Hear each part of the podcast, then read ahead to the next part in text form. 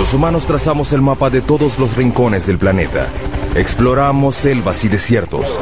Fuimos al espacio, pero solo hemos podido llegar a 11 kilómetros de profundidad de la superficie, solo una quingentésima parte del camino hacia el núcleo terrestre. Ahora estamos a punto de llegar más profundo. Haremos un viaje al corazón del planeta para alcanzar la última frontera donde los árboles se abren camino a través de rocas para encontrar agua, donde formas extrañas de vida habitan ambientes mortales y se construyen rascacielos sobre la arena, donde las minas alcanzan el tamaño de una ciudad y donde fuerzas enormes siguen dándole forma a la Tierra. Acompañaremos a científicos, ingenieros y aventureros mientras investigan, exploran y desafían los misterios que yacen debajo. Viaje al centro de la Tierra. Para llegar al centro de la Tierra hay que hacer un viaje de 6.437 kilómetros a través de los tres distintos estratos subterráneos. El primero es la corteza terrestre, un estrato superficial y frágil que tiene 32 kilómetros de profundidad. Imagínense que la Tierra fuera un huevo cocido. Los continentes son tres veces más delgados que la corteza de este huevo y la corteza oceánica es aproximadamente diez veces más delgada. La corteza contiene muchas cosas en una profundidad relativamente somera. Zonas de carbón, agua, sal, oro, plata y petróleo que se solapan. Lo interesante de vivir en la superficie terrestre es que sembramos las cosas o las extraemos de minas. Muchas de nuestras cosas provienen del subsuelo de diversas maneras. Bajo la corteza yace un estrato más grueso, el manto, un estrato de roca fundida turbulenta de 2.897 kilómetros. Por dentro, el planeta es una región de roca caliente que hierve a temperaturas y presiones que nadie se puede imaginar. A más de 3.871 grados, el manto se agita constantemente y fractura la corteza que está arriba en placas gigantes denominadas placas tectónicas. A diferencia de los otros planetas, las placas le dan forma a la Tierra. Al moverse unos centímetros al año, las placas se incrustan o se separan dando resultados espectaculares. Tenemos volcanes que hacen erupción en la superficie y terremotos, pero logramos sobrevivir en un equilibrio muy delicado. Los volcanes son una fuente increíble de riqueza y de fertilidad. Los volcanes traen nutrientes y materiales frescos a la superficie terrestre. De ahí obtenemos suelos frescos y buenos. De allí provienen nuestros recursos minerales. Ahí se forman. A 2.897 kilómetros bajo el núcleo externo, el hierro fundido es la clave de nuestra supervivencia. Es un campo magnético del ancho de la Tierra que nos protege de la radiación solar. Necesitamos el campo magnético de la Tierra debido a la violencia intensa de nuestro Sol. Finalmente llegamos al núcleo interno, el ambiente natural más mortal de la Tierra. Al llegar al centro de la Tierra, la presión es 3.6 millones de veces mayor a la de la superficie. Es suficiente para reducir este granito a la mitad de su volumen. Nuestro increíble viaje comienza a unos pocos centímetros debajo de nuestros pies. Si peláramos el estrato más superficial de la Tierra, encontraríamos el mundo de los insectos. El de las hormigas es el más amplio. Este podría ser un hormiguero grande. Las hormigas han construido un sinfín de hormigueros debajo de la superficie de cada continente, excepto en la Antártida. Pueden ver las hormigas que salen de la parte superior. Algunas de ellas transportan algo que parece larvas. Las hormigas han estado aquí desde hace 120 millones de años. Precedieron a dinosaurios como el tiranosaurio rex. Compartieron la Tierra con el estegosaurio y el triceratops. Superan a los humanos en una proporción de 140.000 a 1. No conozco a ningún otro insecto social que se haya extendido tanto. Es una sociedad que se extiende a lo largo de porciones enormes del ambiente terrestre del planeta. Las hormigas son rápidas. Su velocidad es equivalente a la de un humano que corre a 64 kilómetros por hora. Son fuertes. Pueden alzar 20 veces su propio peso. Es como si un hombre adulto alzara un auto. Sin embargo, lo que más hacen es construir hormigueros. Aunque sorprendente, es una tarea vital para los humanos. Los hormigueros ayudan a que el aire y el agua penetren el suelo y lo mantienen fresco y fértil.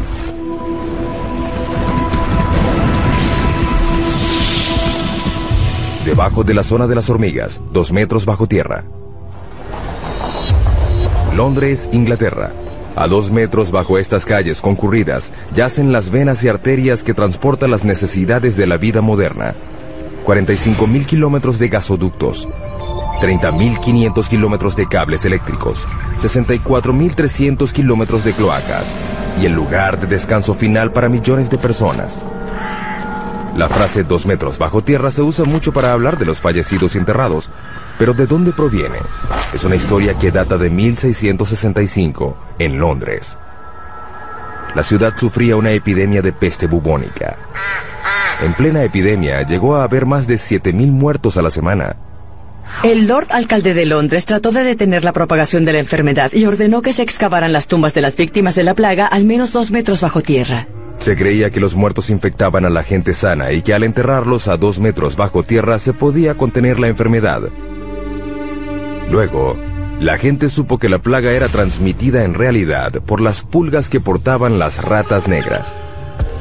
Finalmente la epidemia de 1665 causó la muerte de 72.000 personas, uno de cada seis londinenses. La ciudad no descansó hasta que el gran incendio de Londres acabó con las ratas el año siguiente. Sin embargo, la tradición de enterrar los muertos a esa profundidad se extendió por todo el mundo.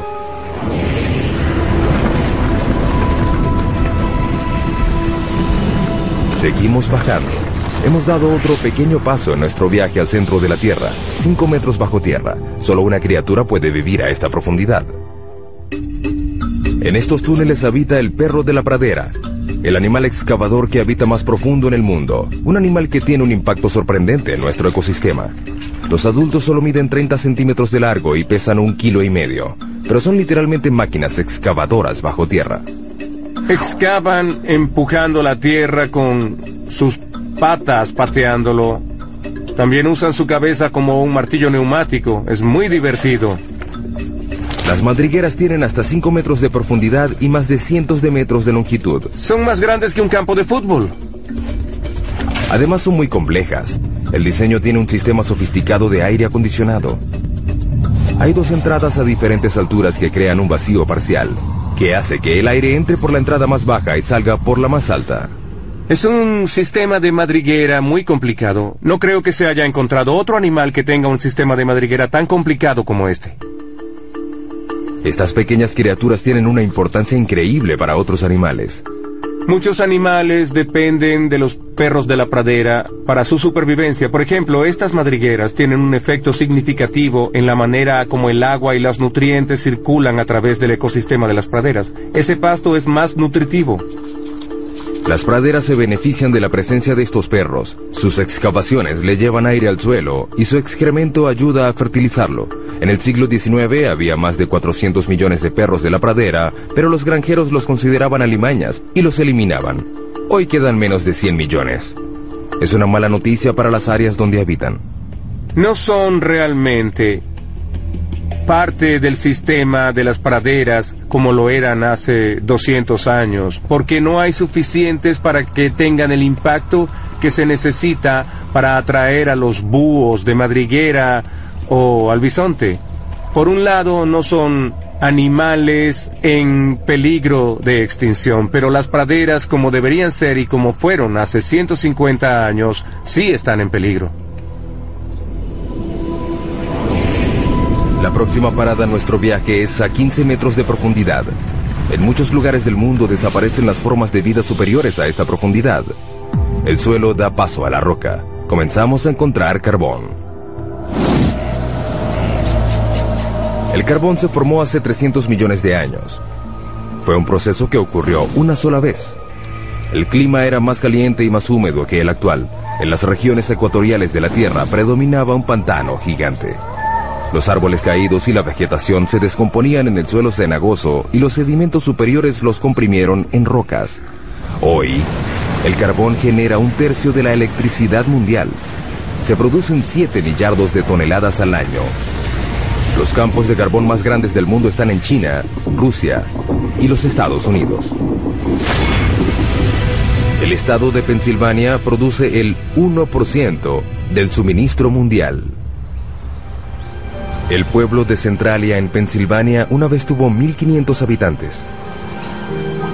Era una comunidad idílica de un pueblo pequeño. Podrías ir de un lado a otro y conocer a todos. Es un buen estilo de vida. Hoy es un pueblo fantasma por culpa de un accidente inesperado. En 1962 incendiaron a propósito la basura en un relleno sanitario al lado del cementerio del pueblo. Querían limpiar el vertedero del pueblo, incendiaron la basura y el incendio se extendió por una abertura en este laberinto de unas minas profundas de carbón que habían sido abandonadas. El incendio alcanzó una profundidad de 15 metros y se extendió por 2 kilómetros cuadrados. El área de una parte de Manhattan. Y aún no se ha acabado. La antracita es el carbón que activa el fuego. Es un combustible lento y rico en carbono. Al ver la orientación del lecho de roca, se puede notar que se hunde de esta manera, creando un valle sinclinal. En la región de Antracita, la mayor parte del carbón se encuentra en el valle. A 649 grados centígrados, el punto de fusión del aluminio, el incendio consumió el suelo y la roca hasta que no quedaron bases.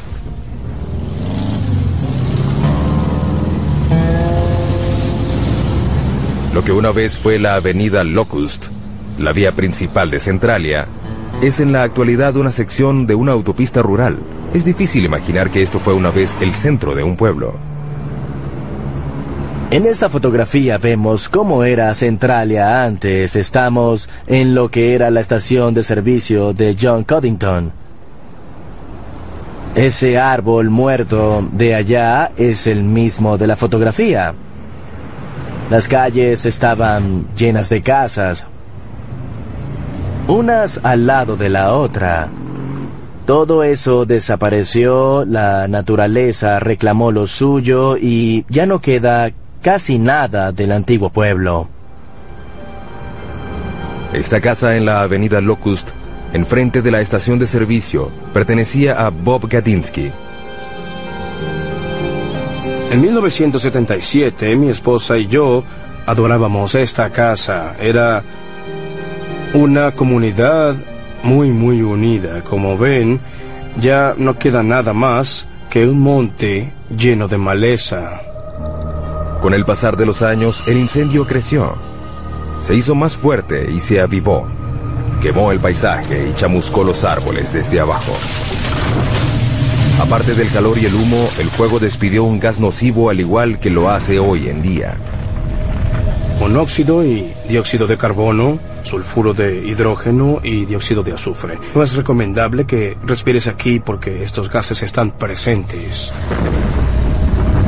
Cuando las calles comenzaron a desintegrarse, el gobierno federal entró en acción y en 1984 el Congreso financió la evacuación voluntaria. La mayoría de los ciudadanos de Centralia se mudaron para nunca volver. Era preocupante vivir sobre un desastre. Nos sentíamos atrapados y me preocupaba la seguridad de los niños. Por eso me fui tan pronto como pude. El incendio subterráneo ganó. De 15 a 150 metros de profundidad, el suelo ya dio paso a la roca. Esta es la zona de construcción, el estrato donde nacen los proyectos de construcción más grandes del mundo. Como los trenes subterráneos, hay 52 sistemas ferroviarios subterráneos en el mundo. El más largo está en Shanghái, China. 422 kilómetros de rieles. 55 kilómetros más largo que la ciudad de Nueva York. Sin embargo, el tren subterráneo más profundo del mundo está en San Petersburgo, Rusia, a 100 metros bajo tierra, la altura de la Estatua de la Libertad. Tradicionalmente los túneles se excavaban así o así. Ahora usan esto. La máquina perforadora de túneles, también conocida como MPT. Las MPT se usaron por primera vez en 1956 para excavar la cloaca del río Humber en Toronto. La máquina mide 122 metros de largo, su cabeza cortante mide 15 metros de diámetro y gira tres veces por minuto para cortar la roca. Se usa un láser para mantener el rumbo. A medida que las MPT avanzan, se instalan anillos de acero y placas revestidoras de concreto. Las MPT son como fábricas móviles. Por el frente cortan la roca y por detrás dejan un túnel acabado. La MPT es el secreto tras alguno de los megatúneles del mundo, como el túnel de base del Gotardo, que comunica a Suiza con Italia a través de la cordillera más alta de Europa, los Alpes. El punto más profundo del Gotardo está a 2.438 metros, por debajo de los picos de las montañas. Se extiende a lo largo de 58 kilómetros. Es el túnel ferroviario más largo del mundo. La construcción comenzó en 1996. Se necesitaron cuatro MPT para perforar dos túneles paralelos de manera simultánea, de un extremo a otro, a través de 24 millones de toneladas de roca. Tardó 14 años. Finalmente, en octubre de 2010, se logró realizar la perforación final. Antes, los camiones tardaban cuatro horas en ir de Zurich, Suiza, a Milán, Italia. El túnel redujo la duración del trayecto en 90 minutos. Para los ingenieros que construyen túneles, la roca es una pesadilla que deben atravesar. Pero la roca también se utiliza para construir las bases de los edificios más altos del mundo. Nueva York, el hogar de los rascacielos más famosos y más antiguos del mundo.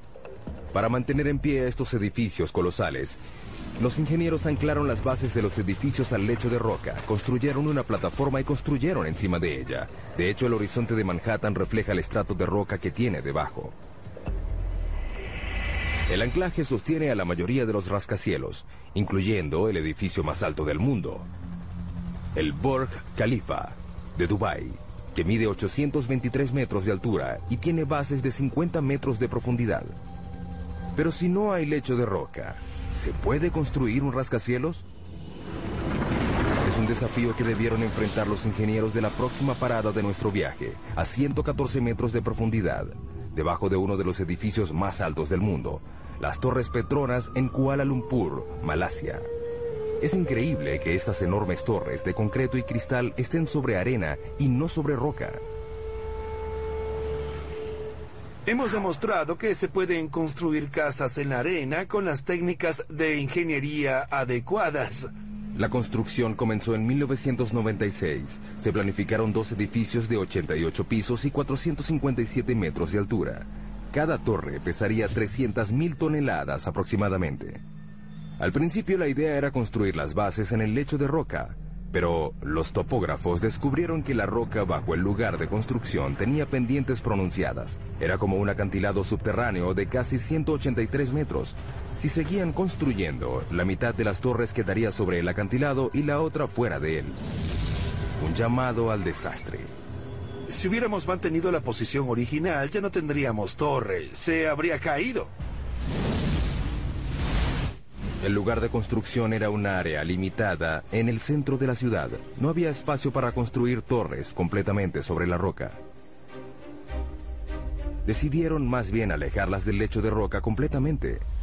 Eso implicaría que las bases tendrían que pasar por el suelo blando a un estrato de arena.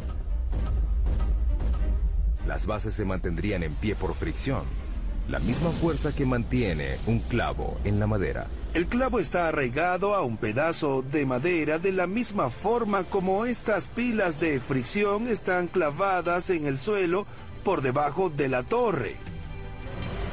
El equipo de construcción puso manos a la obra.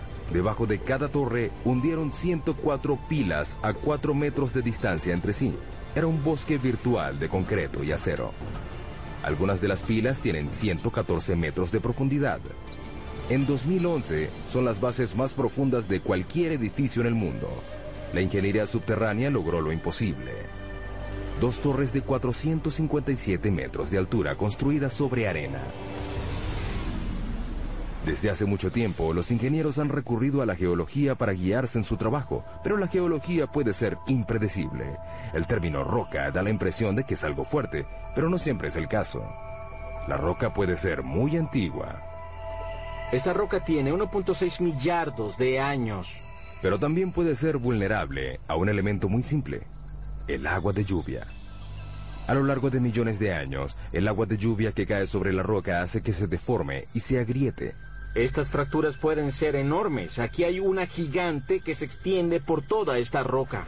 Finalmente, el agua crea cavernas en las rocas por las que llega a inmensos lagos y ríos subterráneos. Más abajo, el agua satura la roca como una esponja. De hecho, puede haber entre 5 y 10 océanos de agua dentro de las rocas de la Tierra. El 99% del agua dulce líquida del mundo yace en el subsuelo. Las reservas más grandes están en China, Rusia, África y Estados Unidos. El acuífero Ogalala es el más grande de Estados Unidos. Se extiende desde Nebraska hasta Texas. Abarca 450.650 kilómetros cuadrados, el área de Suecia, y alcanza 150 metros de profundidad. Pero en muchos lugares del mundo el agua subterránea se está acabando. Esto quiere decir que la gente, los animales y las plantas deben ir cada vez más profundo para obtenerla. La próxima parada de nuestro viaje es la raíz más profunda de un árbol a 122 metros de profundidad. Mpumalanga, Sudáfrica. En un precipicio ubicado sobre las claves de Eco, hay un pequeño bosque de higueras que tienen 150 años. Estas higueras han superado dos retos, crecer sobre roca y sin ninguna fuente aparente de agua. Parecen sacados del Señor de los Anillos. Las raíces y las rocas no se mezclan. Los árboles normalmente crecen en suelo fértil. Sin embargo, el clima de este lugar es árido. Durante la mitad del año no llueve. Las higueras necesitan hasta 23 litros de agua diarios para sobrevivir y romperán las rocas para encontrarla. Las raíces de los árboles están programadas genéticamente para saber que hay agua debajo de ellas. La punta de la raíz segrega un lubricante llamado mucílago que suaviza el recorrido de la raíz. A medida que crece, la raíz explora la roca en busca de grietas y puntos débiles. Las higueras dependen de una sola raíz para encontrar agua. Esta llega muy abajo. La pregunta es, ¿qué tan abajo? Nos deslizamos hacia las profundidades de la Tierra. Cuanto más abajo, más duro es el camino. Ah, es increíble lo que hace la madre naturaleza. Solo para encontrar agua. Pero la raíz de la higuera es escurridiza. Esperemos encontrar algo más adelante. Finalmente, Burroughs encuentra algo. Oh, al fin. A 37 metros de profundidad vemos la primera señal de una raíz de higuera real. La raíz tarda 70 años en llegar tan profundo. Una vez que encuentra humedad, termina su viaje. La raíz se encuentra en el fondo a 122 metros de profundidad. Estamos viendo la raíz más profunda que conozca el mundo. Está bombeando agua debajo de mi mano mientras nosotros conversamos. La está bombeando hacia la higuera. Hasta la superficie. Hemos pasado por mamíferos subterráneos, túneles hechos por el hombre y las raíces más profundas hasta llegar a la zona mineral. Las rocas están conformadas por minerales. El hombre ha explotado la riqueza mineral de la Tierra por más de 40.000 años. Pero ¿qué hacemos cuando una mina llega al final de su vida útil? Algo completamente inesperado, como lo demuestra nuestra siguiente parada en el descenso al centro de la Tierra. Sala, Suecia, 152 metros de profundidad. En 2006, los suecos convirtieron una antigua mina de plata en una de las habitaciones de hotel más profundas del mundo. Está amoblada en plata con un comedor exclusivo. Sin embargo, el baño más cercano está en la superficie. La temperatura ambiente es de unos fríos 4 grados. La mina de plata que aloja esta habitación fue clausurada en 1908. Durante 400 años, los mineros extrajeron 40.000 toneladas de roca, casi toda a mano. En el siglo XIX esta era la mina más importante de Suecia. Hoy en día, la herencia que dejaron los mineros se puede apreciar en los túneles y cavernas que se extienden en la oscuridad por 20 kilómetros. La idea de la habitación de hotel surgió a partir del interés turístico creciente en la mina. La gente viene para dar un vistazo al, al pasado. La plata es de hace 4.600 millones de años, es decir, del origen del sistema solar. se formó a partir de partículas minerales despedidas al espacio por estrellas que explotaban. Estas partículas fueron atrapadas por el remolino de polvo de los embriones planetarios. Se fundieron con el agua y el calor subterráneo. Hoy se extraen en Australia, China, Europa y América 20.000 toneladas de plata al año. En Sala, el agua que ayudó a crear la plata una vez sigue ahí. La mitad de la mina está llena de agua. Cuando la mina funcionaba, había bombas para controlar el agua de lluvia que se filtraba. Ya no se hace. Esta sección inundada de la mina contiene unos 5 millones de litros. Suficiente agua para llenar 25.000 bañeras. Marco y Tatia Ranisto reservaron la habitación subterránea para celebrar su decimoquinto aniversario de bodas. La idea fue de Tatia. Quiero darle una gran sorpresa y algo especial. Gracias. El elevador tarda cuatro minutos y medio a una velocidad de 60 centímetros por segundo para llegar a la habitación a 152 metros de profundidad. Marco empieza a vacilar. Estoy nervioso. Estaré bajo tierra solo. Bueno, casi solo. Estaré ahí. Los ranistos llegan a su destino. Oh.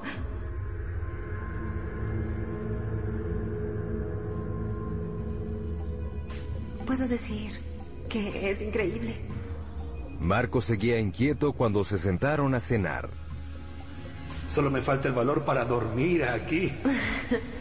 Al final logra pasar la noche, una noche inolvidable. El agua subterránea es el agente principal de cambio en el subsuelo. No solo reacciona químicamente con los minerales, sino que también crea minerales como la plata. El agua puede derretir la roca, literalmente.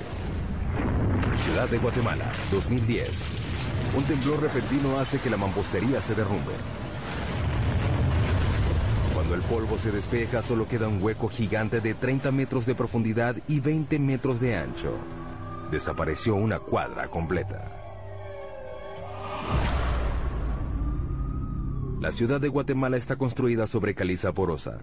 El agua subterránea puede disolver la roca y dejar una capa superficial frágil que puede ceder sin ninguna advertencia. Es increíble que el colapso solo ocasionara una muerte. Sin embargo, fue la segunda dolina más grande en tres años en esta ciudad. Las dolinas son aterradoras y a veces mortales. Sin embargo, algunas de ellas pueden proporcionar una gran cantidad de datos científicos. Próxima parada de nuestro viaje, también en América Latina. A 335 metros de profundidad.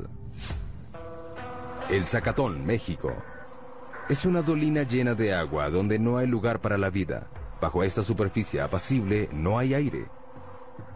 Pero en este lugar vive una forma de vida, los microbios, y son muy extraños. Todas las bacterias y materia biológica deben sobrevivir en un ambiente anaeróbico que origina formas de vida extrañas. En 2006 la NASA envió un equipo a estudiar los microbios del Zacatón. El primer paso fue descubrir cómo era el interior de la dolina. No sabíamos cuán grande era ni cómo era. Era algo completamente desconocido. Por eso llegaron con una nueva tecnología, un robot en forma de huevo, diseñado para llegar a donde las ondas no pueden. Lo llamaron Profundidad X. Puede ir en todas direcciones, hacia arriba, hacia abajo, a la izquierda, a la derecha, puede girar y hacer cualquier movimiento necesario para abrirse camino a través de un ambiente tridimensional. Profundidad X mide 2 metros de ancho y uno y medio de profundidad. Es del tamaño de una moto de cuatro ruedas. Lo que lo hace especial es que no se maneja a control remoto, se conduce solo. Una vez que desciende por debajo de la superficie, queda por su cuenta. Durante ese tiempo debe tomar sus propias decisiones. Para ver, el robot cuenta con un sonar. Esta tecnología se desarrolló en el siglo XX para hacer rebotar ondas sonoras en las paredes y piso de la dolina. El robot crea constantemente en su memoria un mapa tridimensional actualizado como un murciélago que vuela en una cueva oscura. Profundidad X fue el primer robot en tener la capacidad de pensar por sí mismo.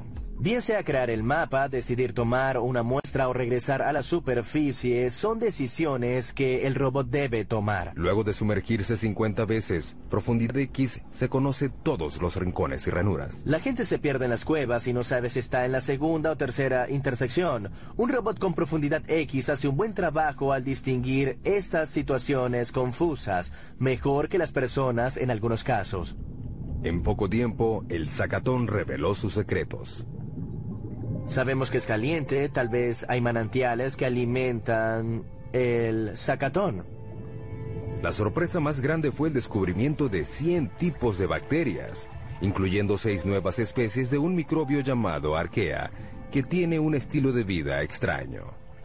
Viven del azufre.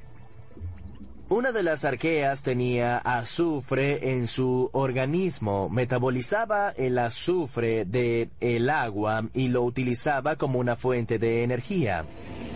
El descubrimiento confirma que no todas las formas de vida requieren condiciones como las de la Tierra. Tal vez algún día un descendiente de profundidad X haga un viaje al espacio. Veremos a estos exploradores ir a lugares donde la gente no puede llegar a un lugar como la luna de Júpiter, Europa, en busca de vida similar en otro mundo. América Latina y México en particular están llenos de dolinas. La provincia de Yucatán tiene más de 3.000 dolinas. Algunas están llenas de agua y otras no, pero nada se compara a nuestra próxima parada. El abismo vertical más profundo del mundo. El sótano de las golondrinas.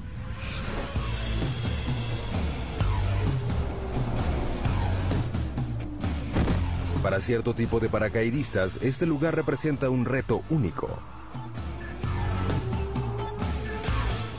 Te paras en el borde, miras hacia abajo y te lanzas. Sientes una corriente de aire.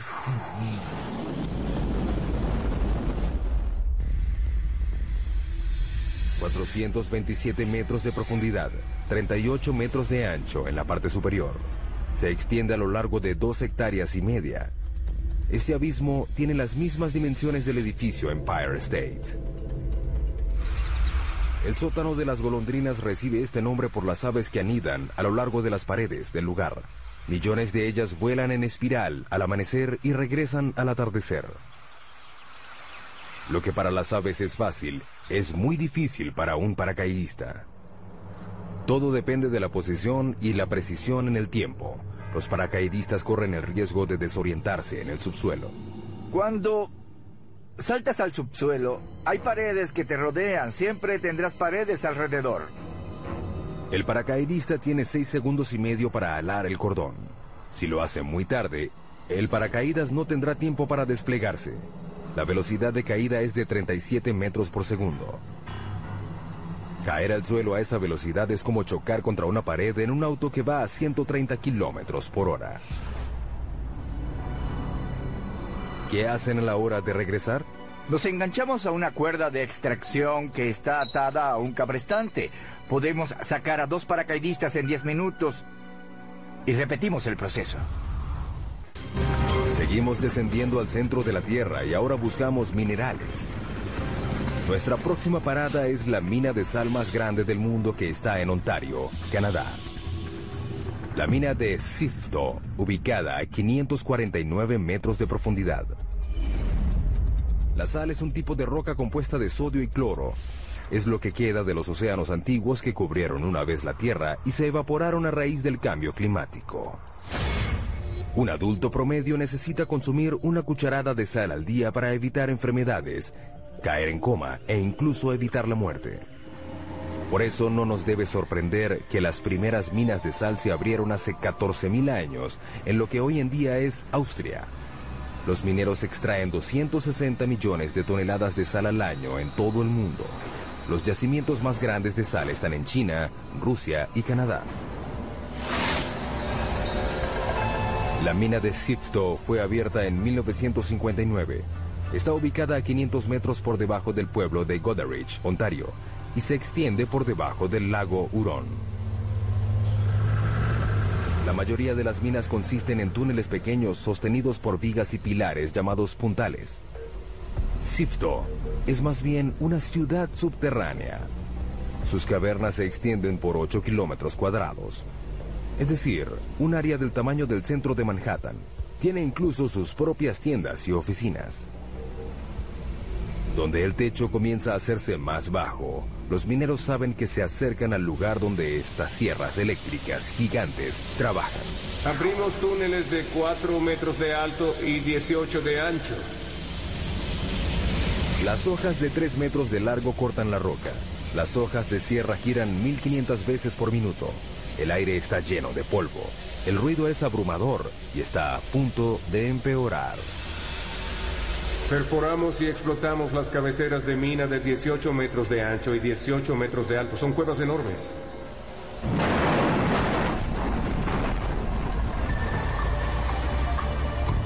Camiones gigantes transportan la roca recién cortada a la mandíbula de un triturador hambriento.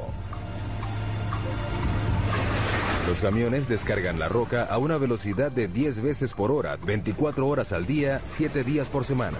En los 4 minutos que le toma al monstruo triturar la carga, pedazos de roca de un cuarto de tonelada se reducen a granos gruesos.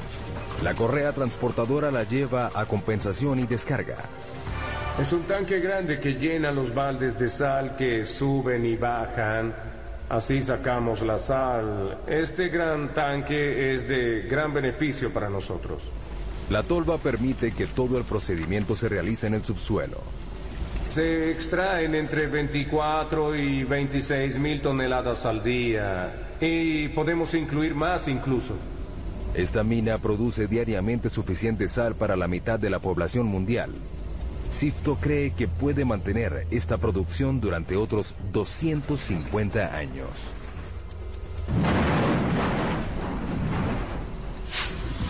Ahora iremos 183 metros por debajo de la mina de Sifto, a otra mina de sal, en Sonderhausen, Alemania.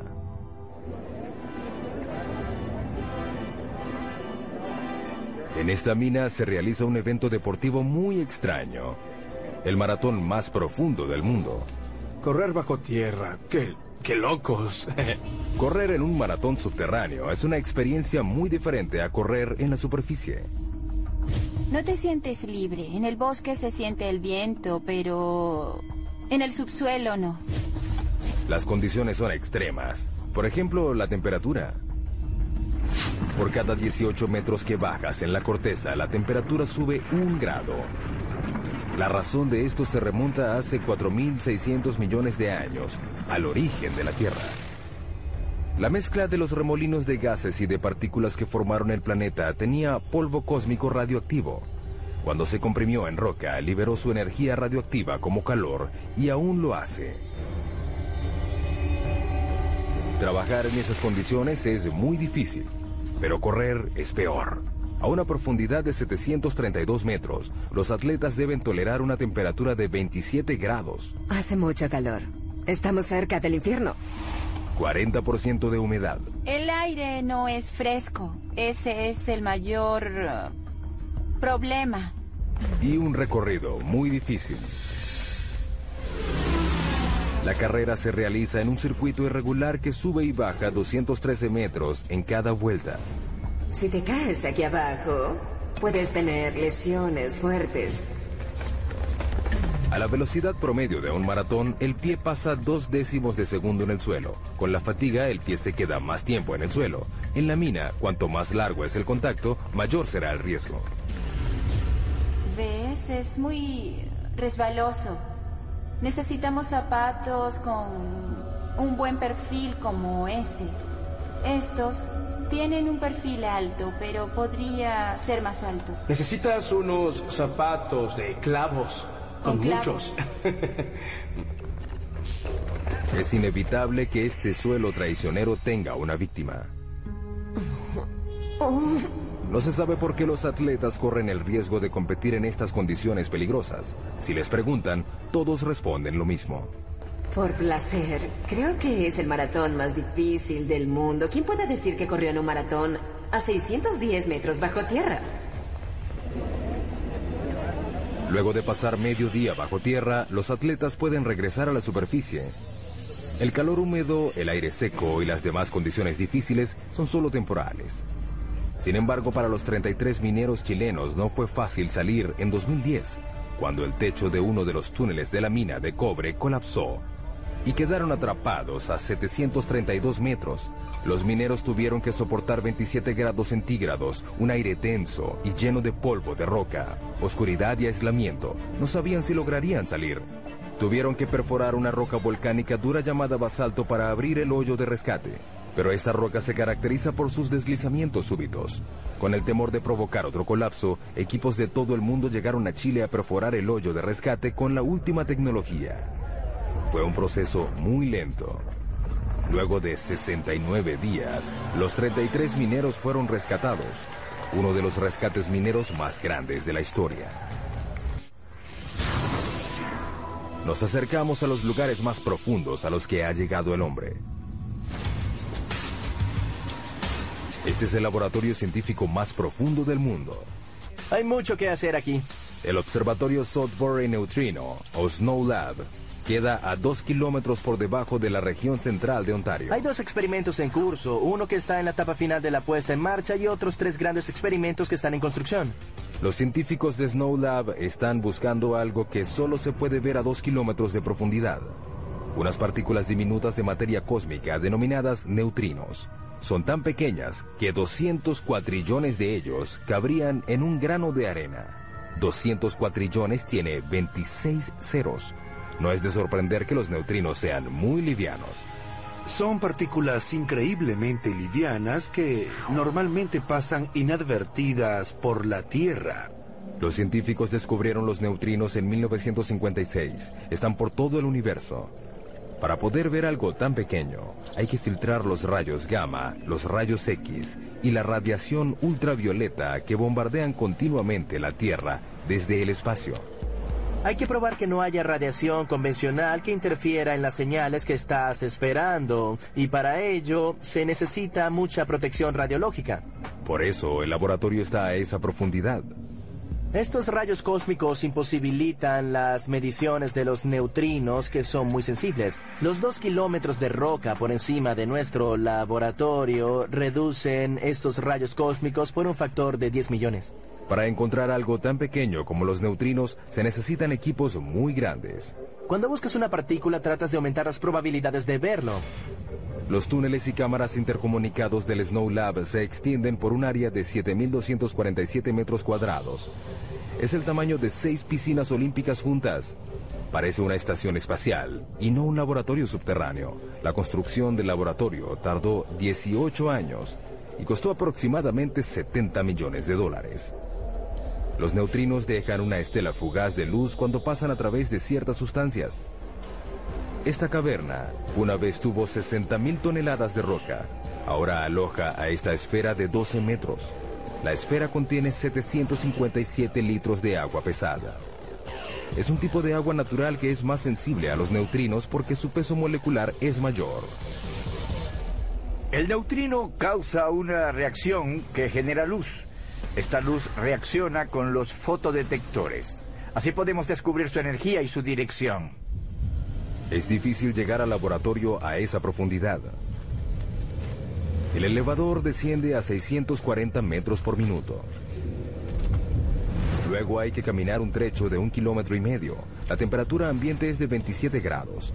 Es muy caliente por la presión que hay a esa profundidad. Alrededor de ellos la roca está presionada a 551 bares. 500 veces más que la presión de aire en la superficie. El reto para abrir el laboratorio fue crear un ambiente puro bajo tierra.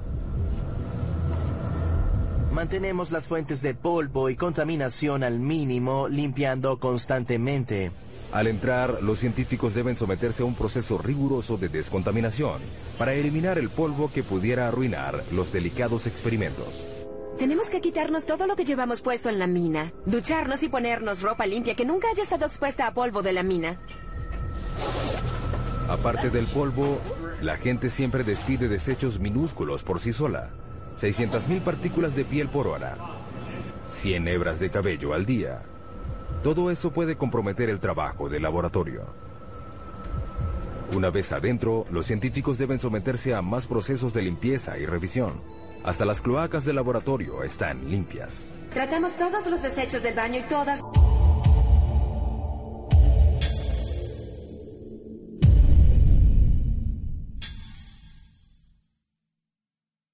nuestras aguas residuales que provienen de la lavandería y las regaderas. Tienen bacterias especiales que reducen los desechos de manera orgánica y ni siquiera huelen. Nos gusta pensar que tenemos los inodoros más profundos del mundo. Es una comodidad que les agradaría a los exploradores subterráneos de nuestra siguiente parada en el viaje al centro de la Tierra. La madre de todas las cuevas a dos kilómetros de profundidad.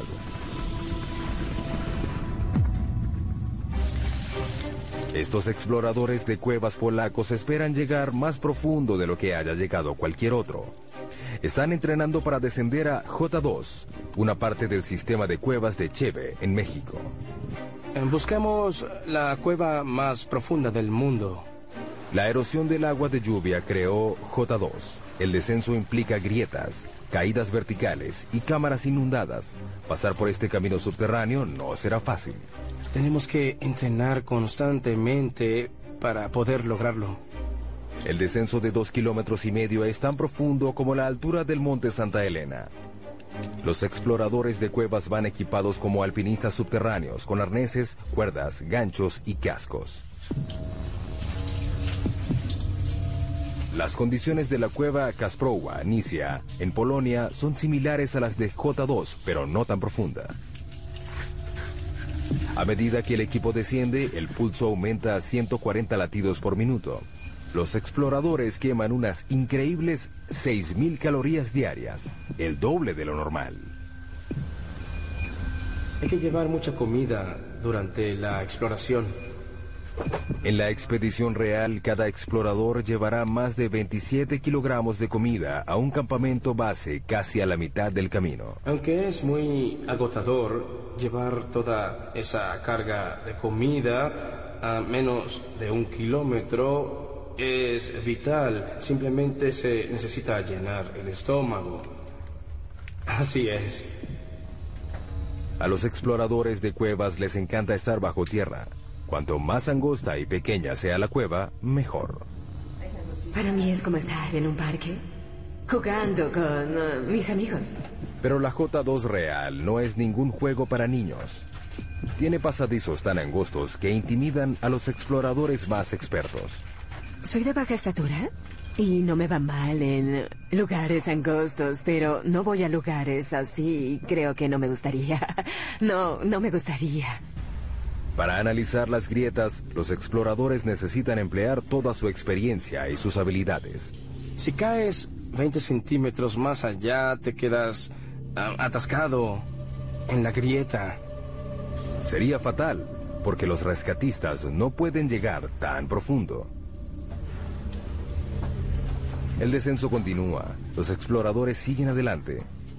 Vas a lo profundo a medida que vas descendiendo. Debes olvidarte de salir. Debes seguir adelante. El mayor reto de J2 es el agua. La cueva desciende a través de una serie de cámaras inundadas llamadas sumideros. Pasas tres días gateando, saltando, escalando y descendiendo para llegar al pasadizo inundado de agua que debes atravesar con los equipos de buceo. Que comience el juego. Si llueve mientras están bajo tierra, el equipo corre el riesgo de quedar atrapado. En la última expedición a J2, dos equipos quedaron atrapados en la cueva. Mientras el entrenamiento avanza, los exploradores ansían el regreso a México. Éramos un equipo de seis personas, descubrimos la entrada de la cueva y sentimos que es nuestra. A esta profundidad hay agua y aire, pero no hay sol. Por eso, los exploradores de cuevas casi no encuentran seres vivos. Para buscar pistas sobre el origen de la vida en la Tierra, los científicos deben llegar más abajo, al fondo del mar. Por todo el fondo del mar hay agua que transporta vida microbiana. Cerca de la costa de Vancouver, Columbia Británica, el sumergible Alvin entra al agua. Para nosotros estos estudios son como las misiones Apolo. Alvin es un mini submarino de aguas profundas de 16 toneladas y 7 metros de largo. Lleva una tripulación de tres personas a 2 kilómetros y medio de profundidad, en busca de microbios producidos en el interior de la Tierra. En la superficie no hay nada similar a los microbios. No podemos reconocer al menos el 75% del contenido genético de este tipo de vida. Eso es lo que Alvin busca. Agua caliente que sale de los respiraderos que vienen debajo del lecho marino y es rica en microbios. Estamos empezando a entender que están allí, pero no sabemos exactamente cómo. Los respiraderos pueden alcanzar temperaturas de hasta 400 grados. Son producidos por el movimiento de las placas tectónicas. La costa de Vancouver está sobre la placa Juan de Fuca, una de las más de 12 placas que están en movimiento constante. Cuando los bordes de las placas se separan, crean fisuras grandes en el lecho marino. A través de ellas, el agua es succionada, calentada en el subsuelo y despedida de nuevo al océano en un ciclo continuo. Esta agua porta consigo los microbios. El equipo de Edwards no tiene idea de cuán lejos llega esta vida dentro de la corteza. Eso es lo más impresionante. No sabemos dónde acaba la vida.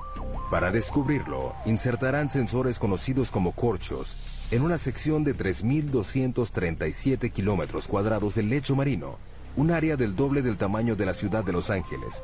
Los corchos de dos metros y medio están equipados con monitores de temperatura y de presión se llevan a 457 metros por debajo del lecho marino, a un total de 3,2 kilómetros por debajo de la superficie. Los corchos rastrean el recorrido del agua caliente dentro de la corteza terrestre. Tenemos que entender realmente cómo fluye el agua y qué tipo de microbios hay allá abajo. Sigan el agua, ahí estarán los microbios. La riqueza mineral de la Tierra es el motor de la mayor parte de la economía mundial. Cuanto más raro sea el mineral, más profundo llegarán los mineros para obtenerlo. Tautona, Sudáfrica. Para llegar a la mina más profunda del planeta, los mineros deben viajar por 3,8 kilómetros durante una hora a una velocidad de 16 metros por segundo. Están buscando oro. Está compuesto de polvo cósmico al igual que la plata, pero es más extraño. Se han explotado menos de 200.000 toneladas de oro desde los primeros registros históricos. Tautona produce 12 toneladas y media al año, lo que representa la mitad de la oferta del oro actual. Al abrirse el elevador, una ola de calor recibe a los mineros. A esta profundidad, la temperatura ambiente es de unos achicharrantes 54 grados. Hace más calor que en el Valle de la Muerte en verano. La mina tiene un enorme sistema de aire acondicionado que disminuye la temperatura hasta 28 grados. Sigue siendo caliente, pero al menos tolerable. Mientras los 5.600 mineros que trabajan aquí sudan en las galerías y túneles de la mina, deben estar atentos al techo. A esta profundidad, cualquier temblor puede desatar un mini terremoto subterráneo. Las rocas que caen a partir de este dejan algunos muertos cada año. La siguiente parada de nuestro viaje es tres veces más profunda que la mina de Tautona. Es el lugar más profundo que ha alcanzado el hombre alguna vez. En el oeste del Pacífico, a 11,2 kilómetros de profundidad, yace el abismo Challenger. Es un corte profundo del lecho marino de 69 kilómetros de ancho que se extiende por 2.543 kilómetros, la distancia entre Nueva York y San Antonio, Texas. El peligro en este abismo no es el calor ni los temblores, es la presión. El 23 de enero de 1960, el oceanógrafo suizo Jean Picard y el comandante de la Armada estadounidense Don Walsh emprendieron un viaje en una nave submarina única que los llevó a ser los primeros y únicos humanos que hasta ahora han visto el verdadero fondo del mar. Don Walsh revive el viaje. Es el único sumergible que ha llegado al abismo Challenger y nadie ha regresado allí en casi 50 años. Por una buena razón. La presión a 11 kilómetros de profundidad es de 1103 bares. Imagínense un dedo cargando el peso de 48 aviones Boeing 747. Para soportar ese peso, Picard diseñó un sumergible llamado Trieste, de 15 metros de largo y 3,5 y medio de diámetro. Pesaba 51 toneladas. Era del tamaño de un camión mediano y cargado. Para protegerse, la tripulación se sentó en una esfera de acero de 2 metros de diámetro que pesaba 16 toneladas. No había mucho espacio para estirar las piernas. Teníamos 481 litros para ambos. Ese es el tamaño de una nevera doméstica. No era algo malo, tomando en cuenta que el agua a esa profundidad estaba a un grado. La temperatura dentro del casco se aproximaba a la de una nevera doméstica también. Para poder flotar, el Trieste estaba suspendido de un flotador. Era una especie de globo submarino. A diferencia de los globos aéreos, el equipo no podía usar helio para este. Optaron por otra cosa. Todos sabemos que el petróleo es más liviano que el agua, por eso el Trieste usaba gasolina. Se necesitaron 85.171 litros de gasolina para hacer flotar la nave, suficiente gasolina para llenar los tanques de 500 autos. 8 de la mañana, hora cero, comienza el descenso. Era un proceso lento y cauteloso. El tamaño y la posición de las ventanas de la cabina del Trieste dificultan la visión. Esta es la ventana principal. Es una pieza gruesa de 18 centímetros de plástico acrílico. Hay una escotilla del otro lado de la esfera que tiene una ventana más pequeña.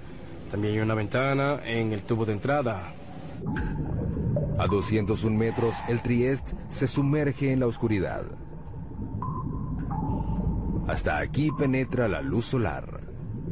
Pero a los 914 metros, la naturaleza acude a ayudarlos.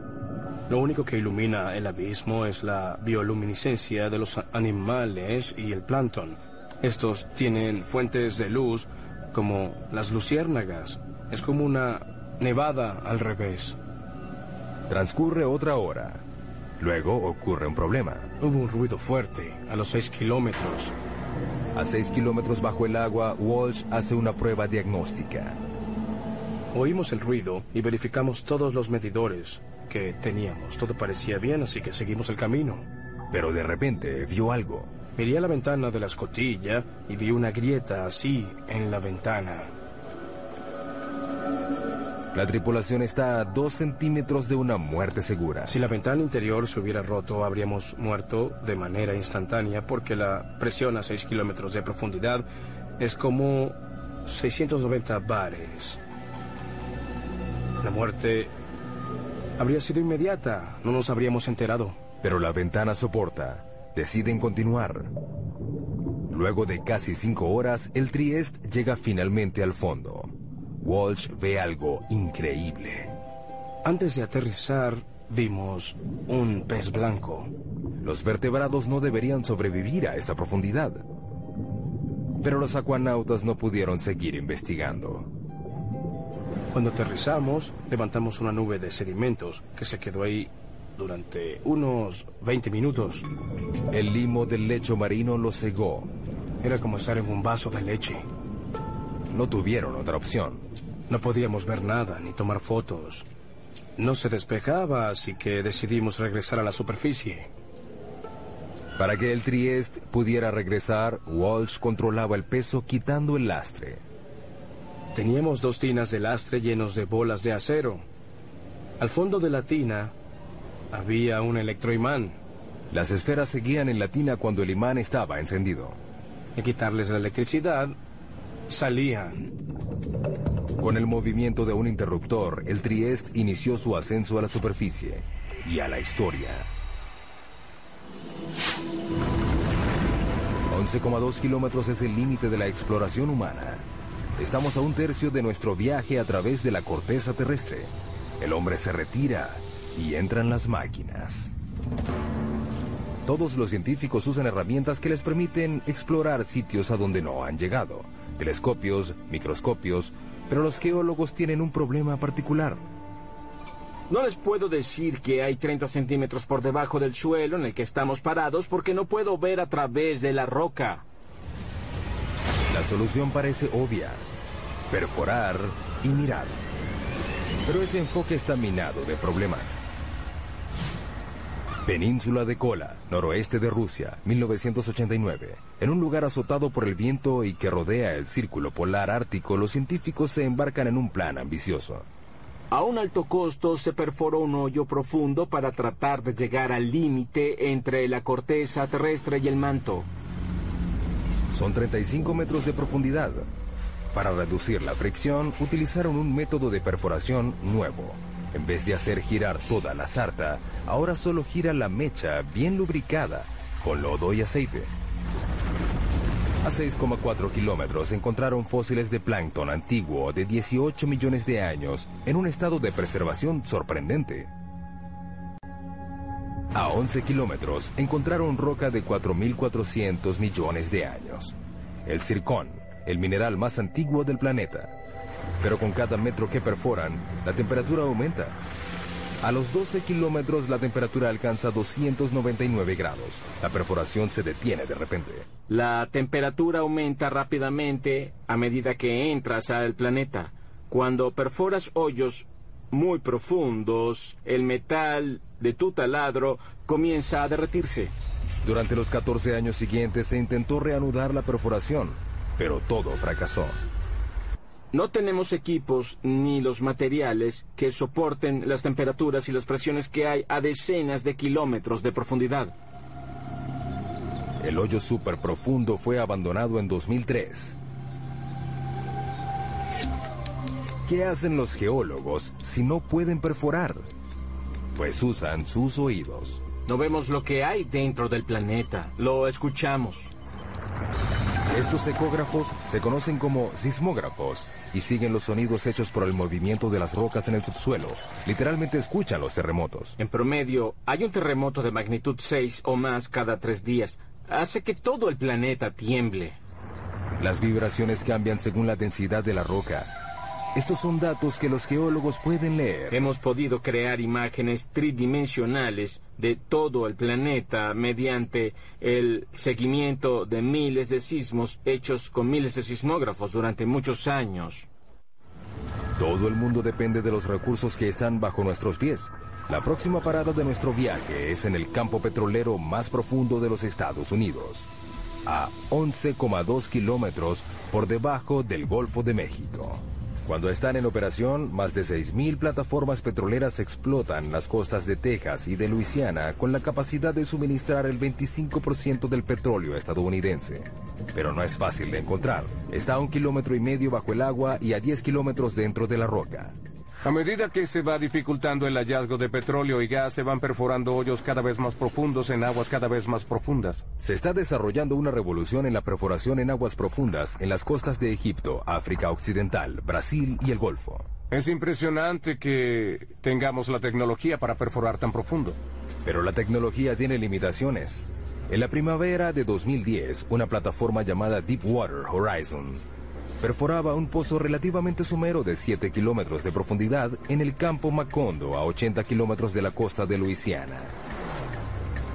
20 de abril, 10 de la noche, la plataforma es sacudida por una explosión.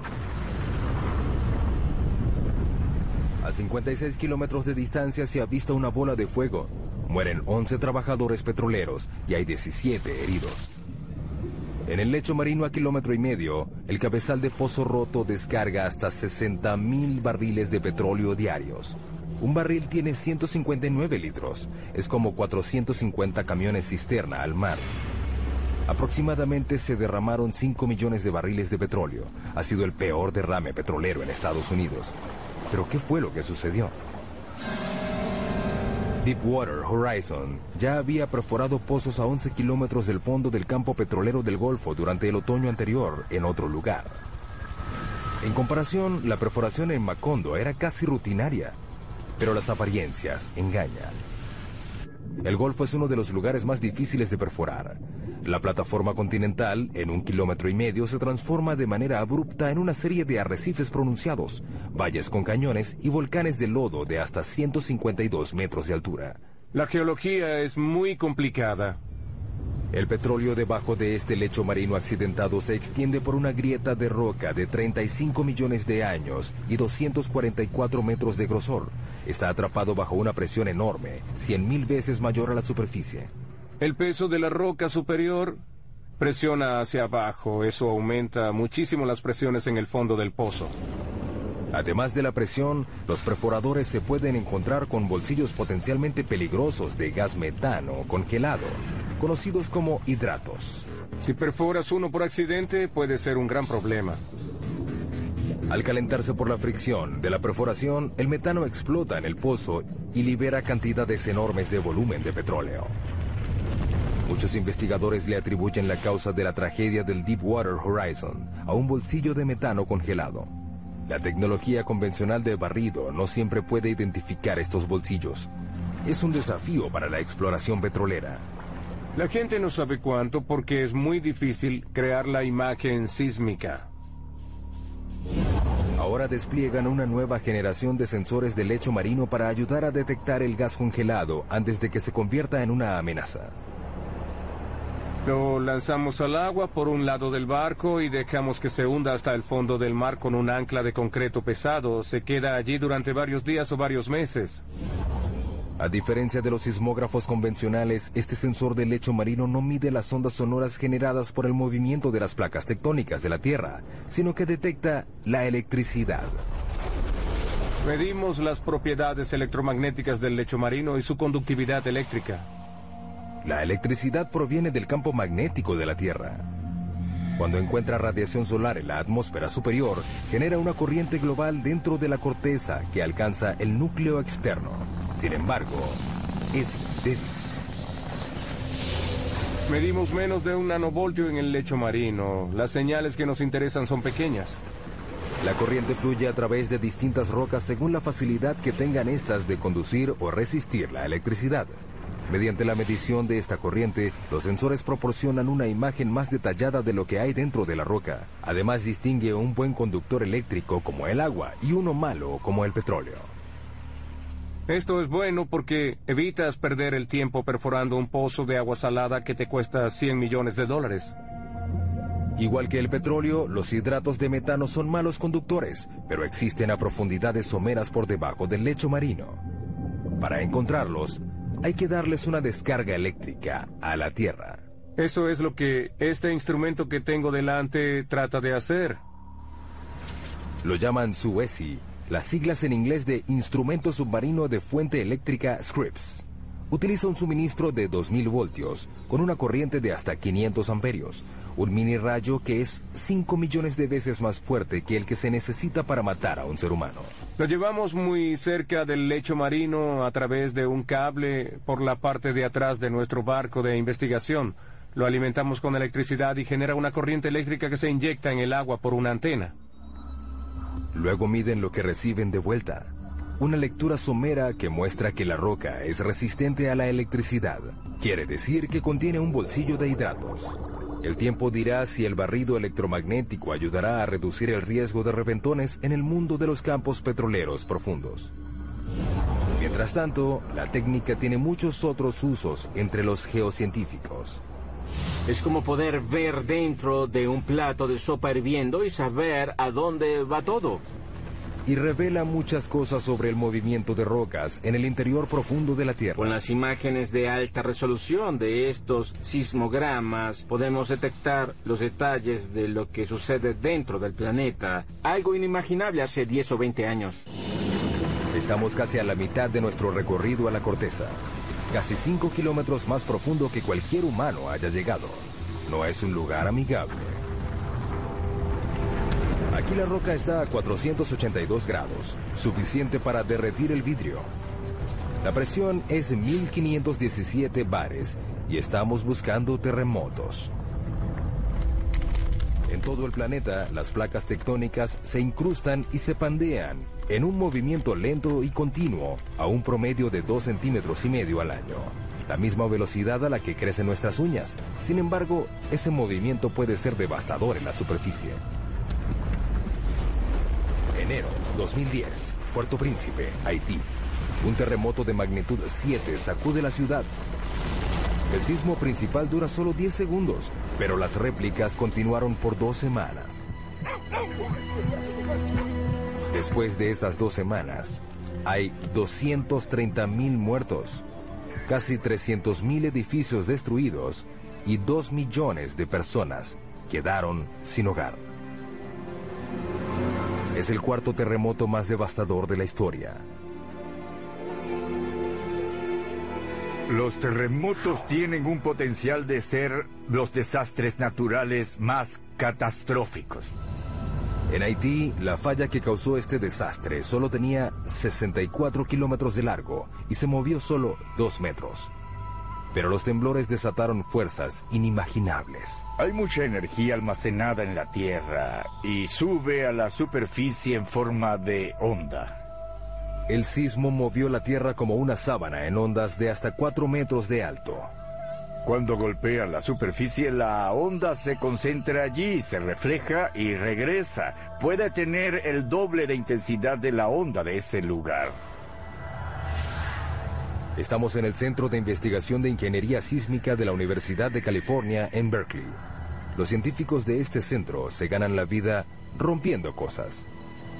Estos son algunos de los modelos probados de las columnas esquineras. Pueden ver que están muy dañados.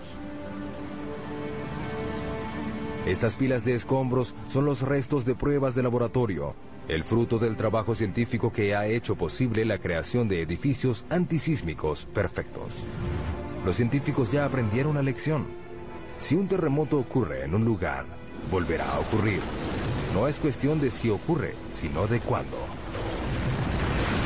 En California tenemos la mala suerte de tener terremotos con bastante frecuencia. Sin embargo, eso nos hace prepararnos. Las únicas opciones son mudarse o construir edificaciones más seguras. Debemos prepararnos mejor para un terremoto mediante mejoras de normas de diseño. Durante un terremoto el movimiento más peligroso no es el vertical, sino el horizontal. Este ingeniero trabaja en un diseño que hace las paredes más resistentes a los movimientos horizontales mortales que derriban los edificios. Creamos este tipo de conexión que puede transferir cargas laterales. Estas paredes están unidas por placas de acero que soportan la tensión. Las placas se pueden romper sin que la pared completa colapse. Las paredes están hechas con una mezcla de concreto y fibra que las hace más flexibles y menos quebradizas. Están diseñadas para que se dañen. El equipo de Berkeley usa una variedad de equipos para someter a los nuevos diseños a un proceso lento de destrucción. Ese bloque de concreto inmenso mide 8 metros y medio de largo por 8 de alto. Pesa 300 toneladas. Hay mucha energía latente encerrada en esa masa. Cuando estos cuatro martillos hidráulicos enormes empujan el bloque, le transfieren la energía a la estructura que se está probando. En este caso, se prueba un armazón de columnas y vigas similar al de un rascacielos. Nadie sabe cómo responderá la estructura. Es la primera vez que probamos algo de este modo.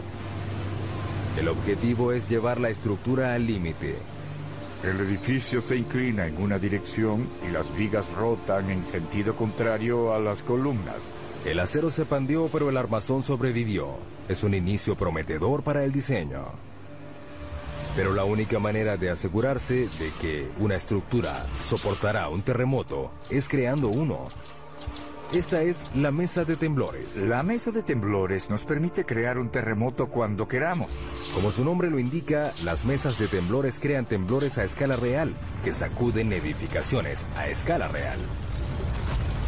Podemos simular seis componentes del movimiento. La mesa puede mover la edificación hacia adelante y hacia atrás, hacia arriba y hacia abajo o hacia los lados para recrear lo que sucede. El objetivo no es analizar por qué se caen los edificios, sino por qué permanecen de pie. Una de las cosas que queremos predecir es cuándo una estructura colapsará completamente y cuándo colapsará solo de manera parcial. Los terremotos han matado a millones de personas, pero el movimiento tectónico que los ocasiona también forma parte de un ciclo global que es vital para la salud del planeta Tierra. La vida humana no habría evolucionado si no fuera por la tectónica de placas. Sin la tectónica de placas tendríamos un solo océano gigante en la superficie y no tendríamos ningún animal terrestre. El ciclo de creación de la superficie terrestre voltea virtualmente la Tierra. Esto es una amonita, un fósil que vivió en el fondo del océano. Lo impresionante de esta roca es que proviene de la base del monte Everest. Lo más impresionante de todo esto son las fuerzas que la trajeron a la parte de arriba del planeta que debieron ser enormes e increíbles. La fuente de estas fuerzas yace aún más profunda que las placas tectónicas. Nuestra próxima parada en el viaje al centro de la Tierra. A 35 kilómetros de profundidad entramos al manto, una vasta región de 2.897 kilómetros, que contiene el 70% de la masa del planeta. Aquí la temperatura y la presión compiten para decidir cuál de las dos cambiará más a la roca. A 56 kilómetros de profundidad, la presión es 16.500 veces mayor a la de la superficie, más de lo que un humano puede soportar. Esta cámara a alta presión ilustra el impacto de una presión tan alta en un cuerpo humano desprotegido. La respiración se hace imposible rápidamente porque los pulmones colapsan y las costillas hacen una implosión. Solo 3 kilómetros más abajo, a 59 kilómetros, la presión aplasta y pulveriza nuestro cráneo. Pero la temperatura también aumenta gracias a la liberación de energía radioactiva en el manto. A 982 grados, el calor es suficiente para empezar a derretir la roca. Esta comienza a convertirse en algo llamado magma. El magma es lo que ocurre cuando la roca alcanza su temperatura de fusión y pasa de estado sólido a líquido. Puede fluir por largas distancias y luego es forzada a salir a la superficie terrestre. A medida que se filtra hacia arriba, el magma se mezcla con una variedad de sustancias que lo hacen más volátil. El magma es una combinación fascinante de roca fundida y gases disueltos como agua y dióxido de carbono. Justo debajo de la superficie, el magma acumula en esos vacíos en la roca que los científicos denominan cámaras. La cámara más profunda que se haya detectado está a 34 kilómetros por debajo de Oahu, Hawái. La mayoría está a 10 kilómetros de profundidad. Las cámaras se llenan lentamente de magma. A medida que aumenta la presión bajo tierra, el magma es forzado a salir hacia la superficie. Con el tiempo llegan al punto de explosión y causan las erupciones volcánicas.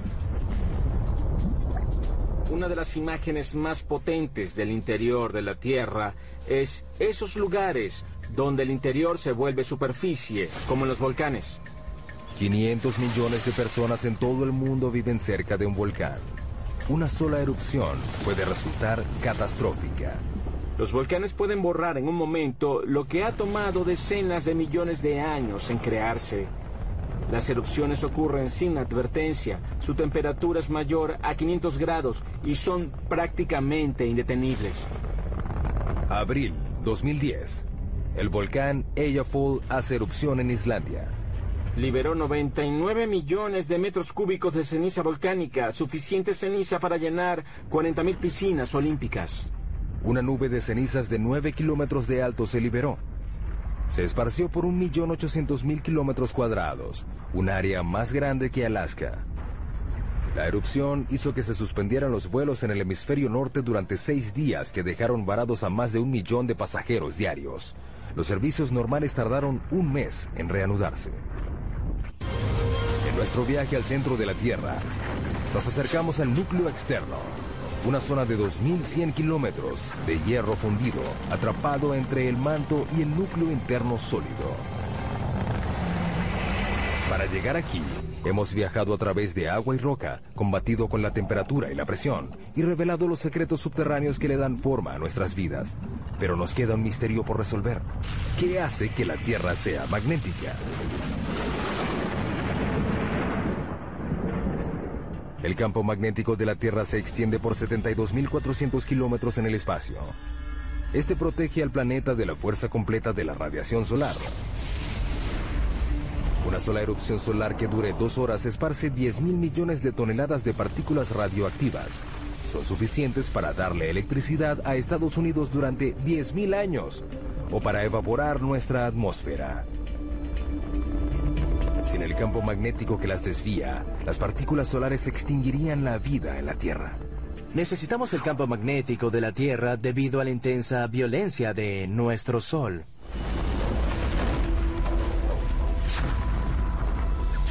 El campo se origina en el núcleo externo rico en hierro. Nuestra próxima parada a 2.897 kilómetros de profundidad. Aquí la temperatura es de 4.427 grados, suficiente para superar la presión rígida y fundir el hierro. A medida que se mueve, el hierro fluyente genera electricidad. Los científicos denominan esto como el efecto dínamo. El efecto dínamo consiste en generar campos magnéticos a partir del movimiento. Pero uno de los grandes misterios es cómo los movimientos del hierro fundido que está bajo la superficie genera un campo magnético. No sabemos cómo la turbulencia del metal líquido origina un dínamo. Es un movimiento de convención turbulento y desordenado. Esta esfera gigante puede darnos algunas respuestas. Es un modelo mecánico de la Tierra. Es parte de un experimento de la Universidad de Maryland que busca descubrir por qué la Tierra es magnética. La esfera tiene 7 metros de ancho, pesa 23 toneladas y rota a una velocidad máxima de 130 kilómetros por hora. Tratamos de obtener velocidades tan altas como sea práctico, para así intentar simular las condiciones del planeta. El núcleo externo está hecho del mismo material de la esfera, el hierro, un buen conductor eléctrico. El núcleo interno ya es magnético, pero es débil. Nadie sabe exactamente por qué, pero al igual que un dínamo gigante, la corriente que se mueve a su alrededor crea un campo magnético. Por supuesto, Lathrop no puede reproducir las condiciones reales del núcleo externo, No podemos ir al núcleo, por eso no podemos ver directamente qué sucede. pero cree que puede aproximarse. Debe llenar la esfera de 3.220 metros cúbicos de un líquido. Hasta ahora solo ha usado agua, pero ha planificado usar sodio líquido hirviendo. El sodio es inflamable, debemos manejar los riesgos de incendio con cuidado. Pero es lo único aparte del hierro fundido que puede hacer el trabajo. El sodio tiene la ventaja de que se derrite a una temperatura relativamente baja y es un excelente conductor comparado con el hierro líquido. La esfera es el último de una serie de experimentos. Comenzamos construyendo experimentos del tamaño de la mano, que luego pasaron al tamaño de una pelota de básquetbol y luego del tamaño de, no sé, una pelota de medicina. Es el más grande hasta ahora, pero al igual que el campo magnético de la Tierra, nadie sabe cómo funcionará el experimento. Ninguno de los experimentos previos generaban su propio campo magnético. Ahora tenemos todos los ingredientes que se necesitan para un dinamo.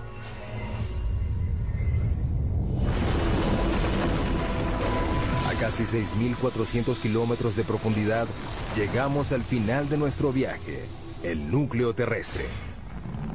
Es una masa de hierro de 2.400 kilómetros de ancho y un área superficial un poco mayor a la de América del Sur.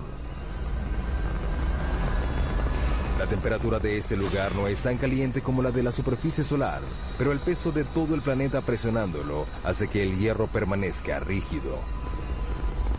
La presión es muy intensa, es tres millones y media de veces más que la presión de la superficie. La misma convección que ayuda a generar el magnetismo también empuja el calor hacia la superficie, enfriando el núcleo en el proceso. A medida que la temperatura cae, el núcleo se solidifica lentamente. Un día no habrá suficiente roca fundida para crear un campo magnético. Pero el sol se apagará y destruirá la Tierra antes de que ese día llegue. Mientras tanto, el calor del núcleo ayuda a crear la lenta rotación del manto que renueva la superficie. Alimenta la química de nuestra riqueza mineral y genera el campo magnético que nos protege de un universo hostil. Las probabilidades de encontrar otro planeta como la Tierra son muy pocas. Hemos llegado al final de nuestro viaje a casi 6.400 kilómetros de profundidad. Vimos túneles que atraviesan montañas y minas del tamaño de una ciudad. Pasamos por incendios e inundaciones. Soportamos terremotos, volcanes y presiones que trituran nuestros huesos. Finalmente descubrimos el secreto más profundo de la Tierra, que lo que ocurre debajo es lo que realmente la mantiene viva.